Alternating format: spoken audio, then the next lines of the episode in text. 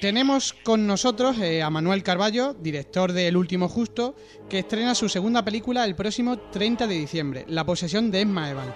Manuel Carballo, muy buenas y gracias por estar en nuestro podcast. Buenas, gracias a vosotros.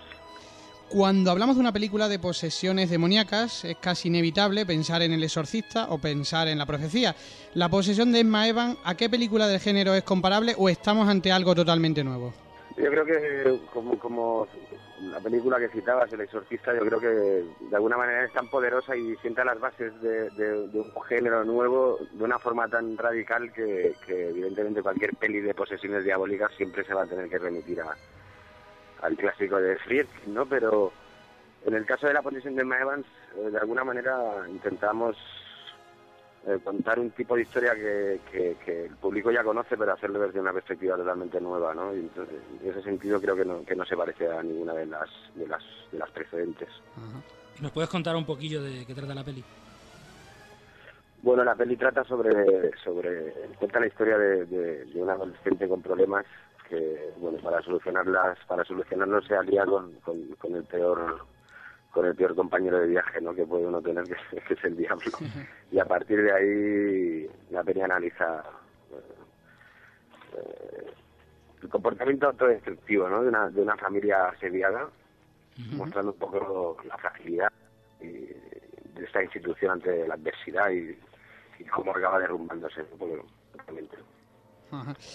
Si preguntamos qué tipo de películas dan más miedo, eh, un alto porcentaje siempre te contesta lo mismo que la de las posesiones demoníacas. Digamos que es un tema que, suele dar respeto, ¿no? Quizás por las creencias que tiene la gente. ¿Algún fenómeno paranormal o anécdota que nos puedas contar del rodaje? Eh, pues sí, pues sí, de hecho, de hecho utilizamos un coche que tenía, un coche de, de coleccionista que tenía, tenía muchos años y el dueño lo había cuidado perfectamente durante todo este todo este tiempo y, bueno casualmente eh, durante una cena se incendió el coche no algo que, dejó asombrados a todo el mundo.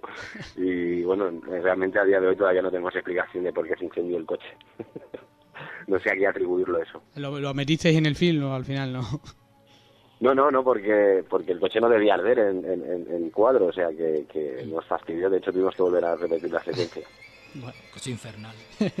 coche de, Stephen King. Gracias a Dios, de momento no hay que, no hay que eh, no hay que lamentar pérdidas humanas. bueno, bueno, que siga así, que siga así. La película, la película la habéis rodado en inglés, eh, con actores extranjeros. ¿Eso es para poder distribuirla mejor, eh, porque te ha dado la gana o porque la acción se desarrolla fuera de nuestras fronteras? Bueno, es, un, es una mezcla de un par de, de, elementos de los que has citado, ¿no? La peli sucede en Londres eh, y, desde un principio tenía una clara vocación internacional, así que, que decidimos que lo mejor era eh, rodarla en inglés y, con actores eh, anglosajones, vaya. Entonces, en relación con esa última pregunta, ¿puedes decirme dónde además de España se puede ver? ¿En países sudamericanos o...? Sí, la peli se ha vendido ya a, más de 40 países, tengo entendido, entre los que se incluye Estados Unidos, Alemania, Inglaterra, Francia, Italia, Japón, Canadá, toda Latinoamérica, etcétera. Bueno, estamos muy contentos con la carrera internacional de la peli, sin duda. ¿Y en Sitges qué tal le fue a la, a la peli? Pues la verdad que muy bien. Eh, ya comenté en alguna entrevista que, que Sitges es una especie de control de calidad con, con respecto a las pelis de género y, bueno, la verdad es que tuvo bastante buena acogida a nivel de público, a nivel de crítica, de crítica también, o sea que muy, muy felices, la verdad. Saliste contento. Bueno, la semana pasada hablamos con José Luis Alemán, que es el responsable de la herencia Valdemar, y nos contó que su película carecía de ninguna ayuda pública ni de televisiones. ¿Es el mismo caso el de la posesión de Emma Evans? Eh, sí, la peli se ha levantado sin, sin apoyo de ninguna televisión y bueno, se ha conseguido pues eh, con, las preventas internacionales en gran parte, ¿no? Es mejor no que no te subvencionen, es decir, eh, ¿qué limitaciones tiene el tema de la subvención de cara a la hora de hacer una película? Hombre, es delicado porque parece que está institucionalizado el, el tema de, de, levantar una peli tiene que pasar obligatoriamente por una televisión, ¿no? Y eso creo que que bueno, eh, reduce el riesgo de los productores, pero también puede ser que, imponga ciertas limitaciones, ¿no? A nivel de, a nivel formal o argumental, bueno, es un tema delicado. La verdad es que lo deseable sería que los productores pudieran levantar películas sin ayuda de televisiones, pero este es un negocio muy caro y entiendo, entiendo que se utilice esa vía, ¿no? ¿Y tienes algo pensado próximamente para sorprendernos un poquillo? Pues sí, sí, estoy, afiliado con un par de, proyectos, no, muy interesante para la televisión y, un largo, pero bueno, tampoco puedo dar demasiados detalles de momento. Bueno, pues por último, eh, unas palabras para convencer a nuestros lectores oyentes de ir a ver la película, que además es, digamos, el último estreno del género de este año, justamente se estrena a finales de año.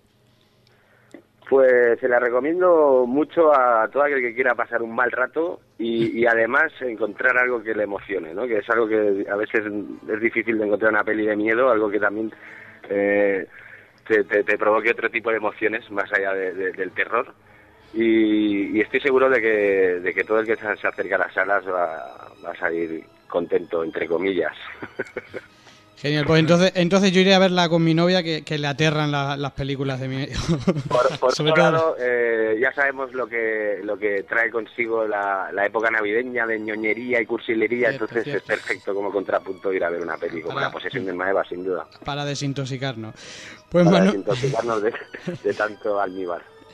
Pues Manuel Carballo, mucha suerte con el estreno, estaremos muy atentos en Abandon Movie y muchas gracias por estar con nosotros. Y feliz año nuevo. A vosotros, muchísimas gracias.